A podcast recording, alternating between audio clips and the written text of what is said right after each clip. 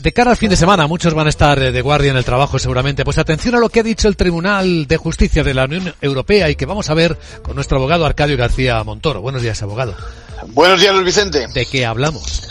Pues se ha planteado hasta qué punto en esos periodos donde estamos disponibles sin necesidad de, pues eso, de, de nuestra presencia en el puesto de trabajo, se considera que consumimos tiempo de trabajo, ¿no?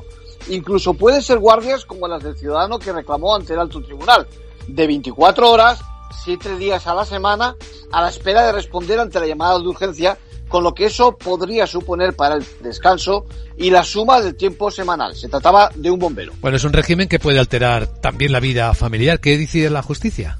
Bueno, pues aunque le afecta a su facultad de administrar el tiempo libre, como bien apuntas, no es tiempo de trabajo esa espera, dice.